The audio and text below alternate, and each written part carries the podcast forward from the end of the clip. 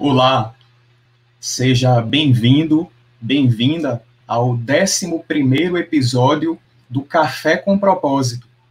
Dessa vez ao vivo, Café com Propósito da ONG Meu Propósito, disponível no canal do YouTube da ONG Meu Propósito e nos canais de podcast como Spotify, entre outras plataformas. Então, seja bem-vindo, bem-vinda ao Café com Propósito, podcast da ONG Meu Propósito.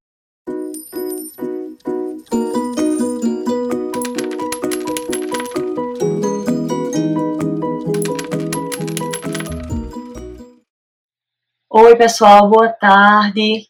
Bem-vindos aí ao nosso ao vivo do podcast Café com Propósito. Hoje nós vamos falar, não é, professor Odilon, eu sou Valéria Saturnino, é, professora da UFPB e membro da ONG Meu Propósito.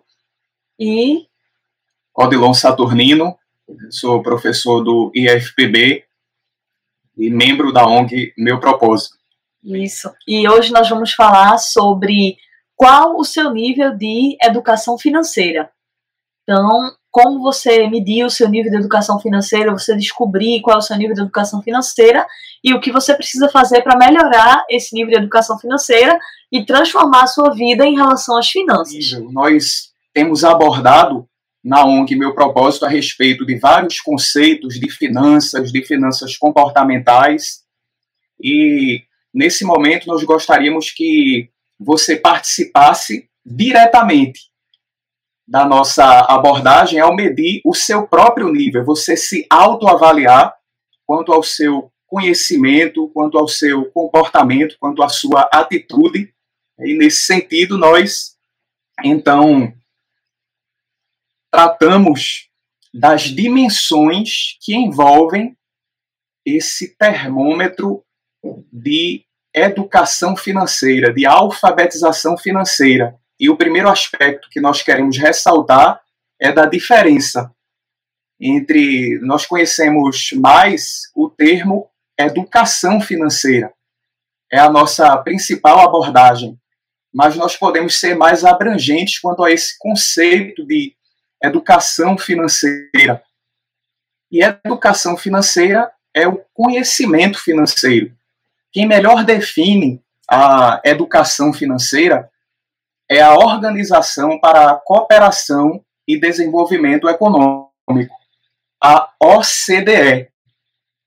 E a OCDE fez pesquisa sobre literácia financeira, nós, nós também estaremos abordando sobre isso, fez uma pesquisa em vários países, inclusive o Brasil, sobre a literácia, envolvendo o conhecimento, o comportamento e a atitude. Eles vão conceituar a educação financeira como o processo mediante o qual os indivíduos, a sociedade adquirem conhecimento acerca dos conceitos, das definições de educação financeira, de finanças em geral, e como esse conhecimento é aplicado de uma maneira que a pessoa possa melhorar a sua vida, buscar orientação, adquirir, enfim, a cidadania financeira. Então, o, o, a educação financeira é o conhecimento. E aí, como é que esse conhecimento pode ser mensurado? Então, nós iremos tratar, primeiramente, desses, desse conceito né, de conhecimento, e aí vem o comportamento. Isso.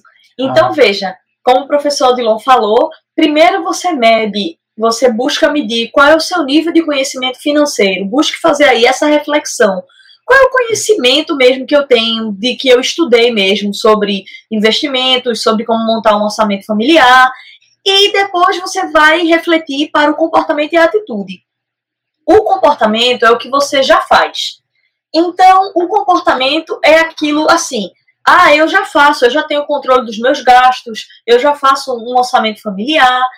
E a atitude é a ação, é mediante o que você diagnosticou, do que você já faz e do que você precisa melhorar, qual é a sua atitude, o que você vai mudar na sua vida financeira?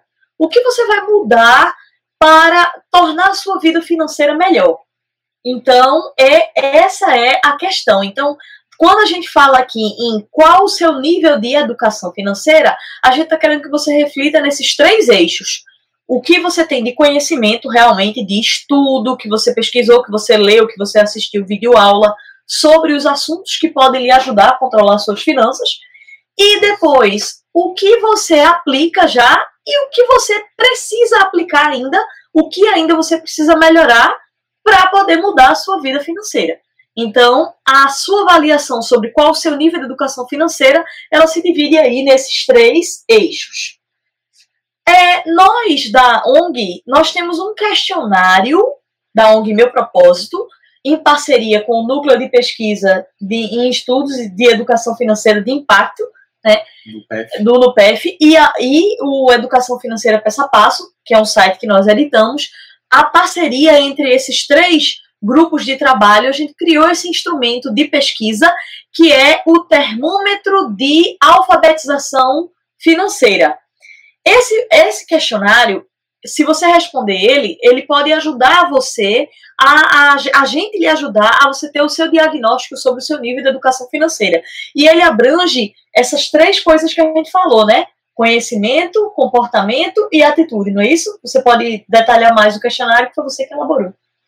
Isso, nós elaboramos né, em, em conjunto, né, em parceria dessas várias atividades de pesquisa que nós realizamos no âmbito, como a professora Valéria mencionou, né, do Núcleo de Pesquisas em Educação Financeira de Impacto, no PEF, que é um grupo de pesquisa certificado pela, pelo IFPB e que nasceu, teve as suas linhas de pesquisa definidas em parceria com a ONG Meu Propósito.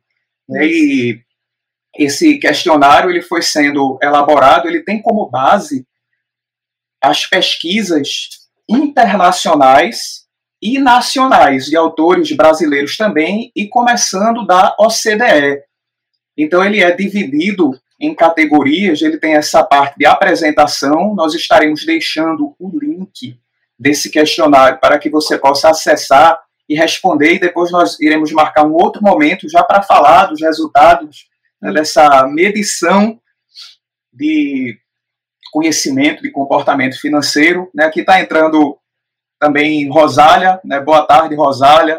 Então tem é, Alisson, Alifer, eu agora fiquei em dúvida se é Alisson ou se é Alifer. Né? Eu tenho dois orientandos, é Alisson e Alifer.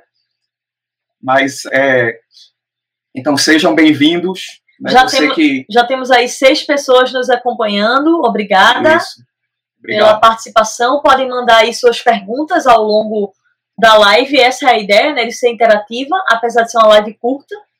Bom, Isso. e aí, minha gente, com base nesse questionário, se você responder esse questionário, o link vai estar tá lá no Instagram, tá? Da ONG Meu Propósito, para você clicar no Google Forms e responder, e aí a gente pode te ajudar a diagnosticar o teu nível de educação financeira a partir desse questionário que, como o professor falou, abrange essas essas três partes, né? Quais são aí as três partes? Isso.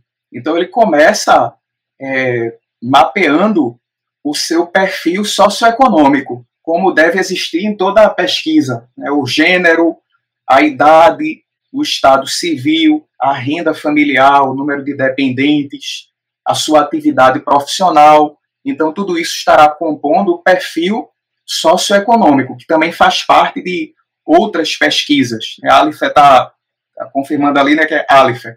Então, é, esse questionário ele tem como primeira categoria o perfil, para que nós, quando nós formos mensurar o conhecimento, eu vou, é, nós iremos mostrar as variáveis que levam a, a determinar esse conhecimento, que é a educação financeira em si, e o comportamento ser, serem associados a esses perfis.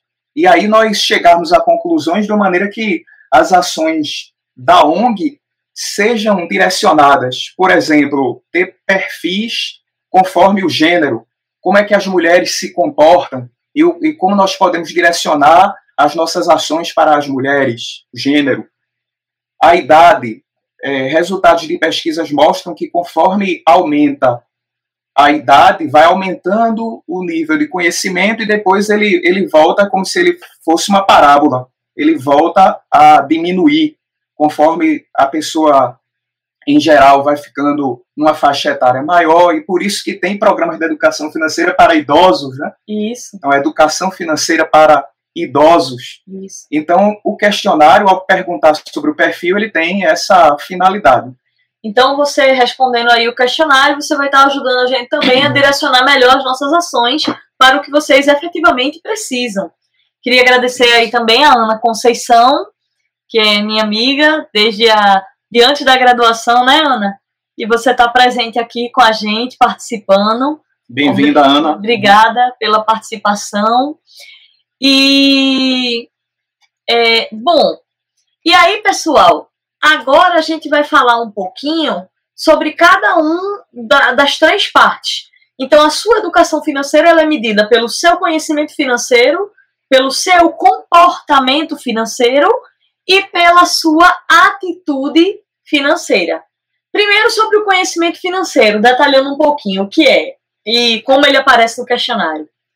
Isso o, a educação financeira, conforme definição da OCDE, começa por buscar saber o seu domínio, primeiramente, dos conceitos mais básicos de finanças, das noções que você tem, começando ali. Aí você pode observar no questionário, aí é uma, é uma parte né, da pesquisa da OCDE, as perguntas que eles fizeram, com uma tradução livre, de, é, das questões que são feitas para mensurar o seu nível de conhecimento financeiro. Então, tem conceito de matemática básica, é, de você ter mil reais que é dividido entre cinco pessoas e quanto fica para cada uma, questões de valor do dinheiro no tempo, de taxa de juros, de capitalização, de risco e retorno, de inflação, depois vai ficando também um pouco mais avançado, né, falando de diversificação. Então, o conhecimento financeiro busca mensurar a sua educação financeira relacionada ao domínio que você tem desses conceitos, que é assunto de podcasts anteriores, você pode acompanhar no canal da ONG Meu Propósito, a nossa equipe falando né, de noções de finanças, de finanças comportamentais, de orçamento, de planejamento. É nessa parte que entra agora o comportamento. Isso.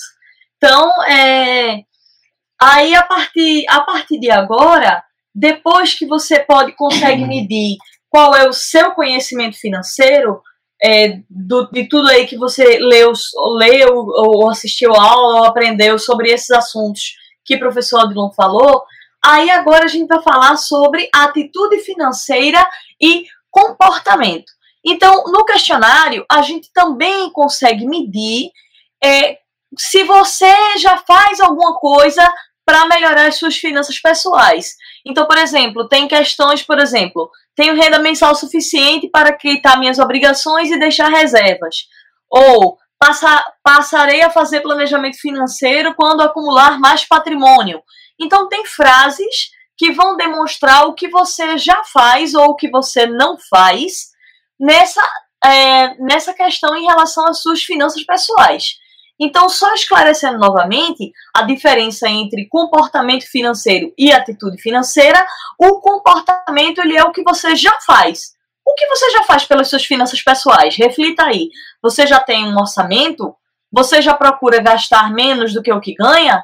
Você já poupa algum dinheiro? O que é que você faz? Então, esse é o seu comportamento, o que você faz.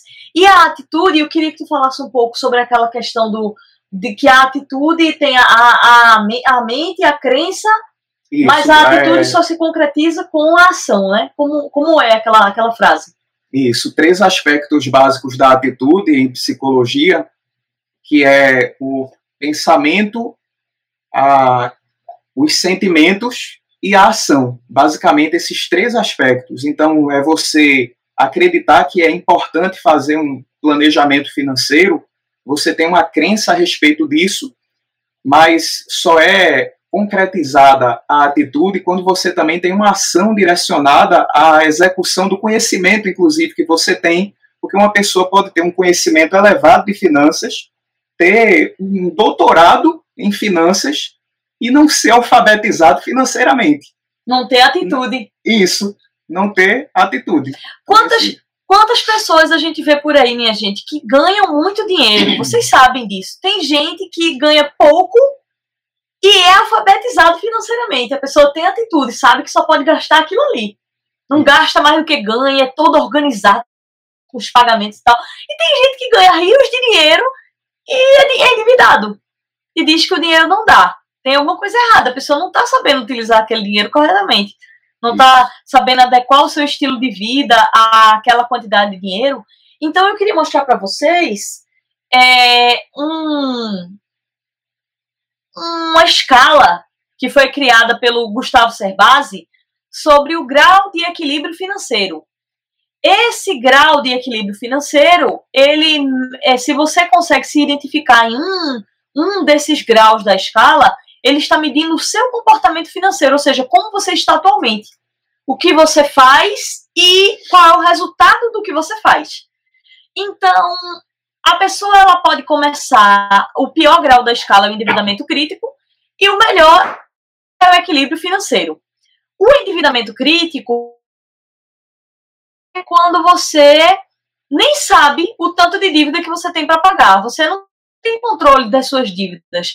Vai acumulando, vai acumulando e de certa forma você nem tem mais crédito no mercado.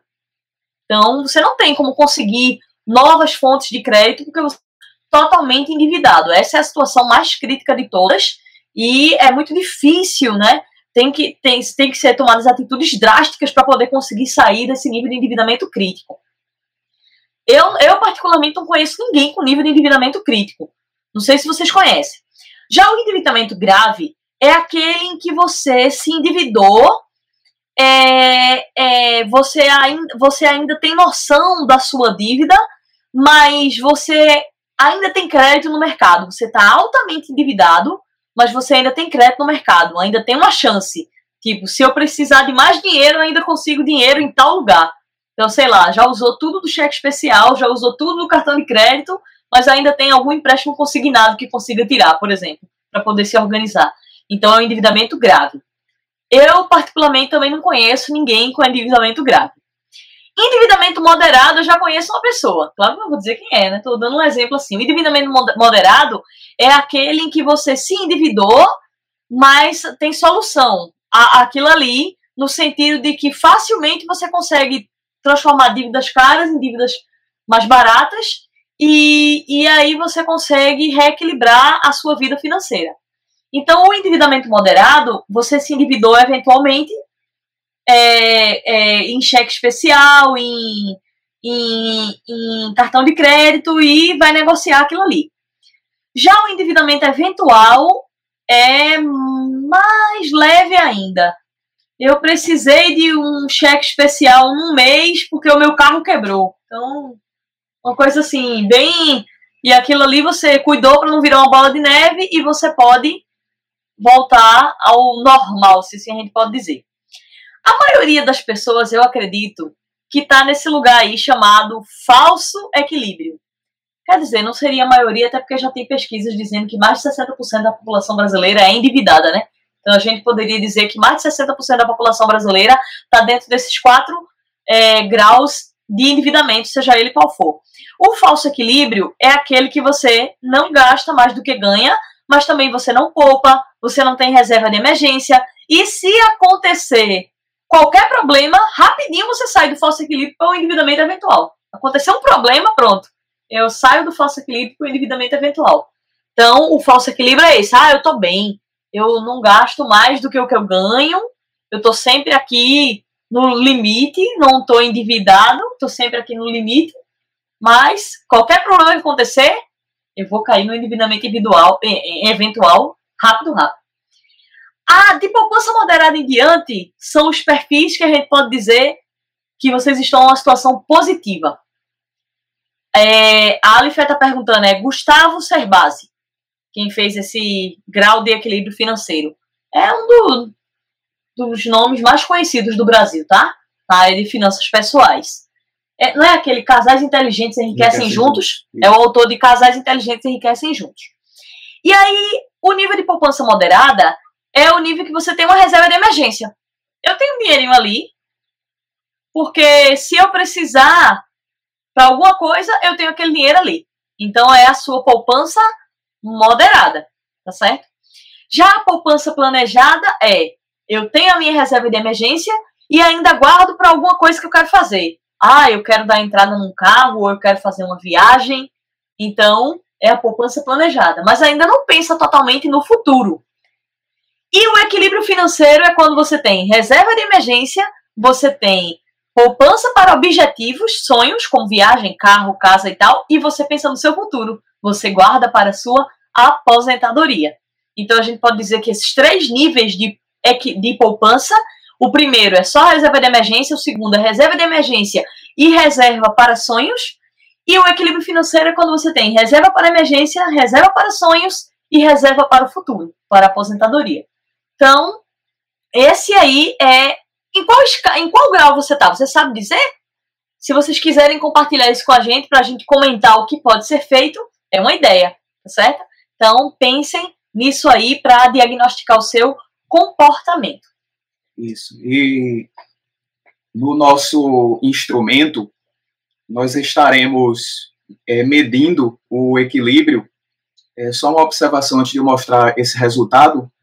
É, nós estaremos no nosso instrumento medindo o equilíbrio financeiro e aí nós fazemos perguntas que podem parecer exaustivas de vários níveis de gastos, começando de gastos mais básicos, né, ali com alimentação, com saúde, tem várias categorias educação, você vai ver isso no instrumento, para você medir ali numa escala de 1 a 7, não gasto nada, até eu gasto até numa faixa de 50, de 50 a 100 reais, de 100 a 300, de 300 a 500, de 500 a 1000, de mais de 1000, e ali você, que é difícil também você lembrar o valor exato né, de todas as contas, mas em faixas dá para conseguir tanta coisa que você não imagina o que pode ser feito com esse resultado, que é preciso paciência ali para passar em torno de 20 minutos para responder as questões, mas vale a pena você ver o resultado.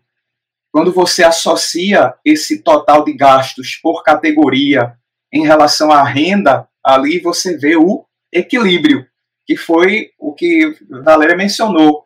Né, de, vai ter questões também de você identificar os meios de pagamento os níveis que você tem de cartão de crédito, de cheque especial, o que permite enquadrar você, dependendo do tipo de dívida que você tem, se o seu endividamento é mais equilibrado, que no caso é diferente de você ter empréstimo e financiamento. Estar endividado no sentido negativo, que a gente fala, não é você financiar o seu veículo, você financiar um imóvel, você dividir alguma coisa em 10 vezes, não é isso que é o estar endividado do ponto de vista crítico. Isso. É você precisar de crédito de emergência, de empréstimo consignado, como a professora Valéria citou, e outros tipos de dívida, de crédito pessoal. E o pior, né, que tem, que é o mínimo do cartão, né? Ali. É, pagar o mínimo e... do cartão.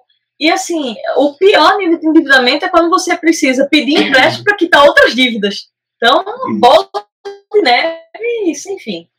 Isso. Nesse caso, às vezes é até necessário para você diminuir um tipo de dívida mais elevada, né, se você está é, no mínimo do cartão de crédito ou no cheque especial, você pode ter um crédito pessoal que venha a é, para você diminuir a taxa, né? Você está adquirindo ali um, um empréstimo para se livrar de empréstimos piores.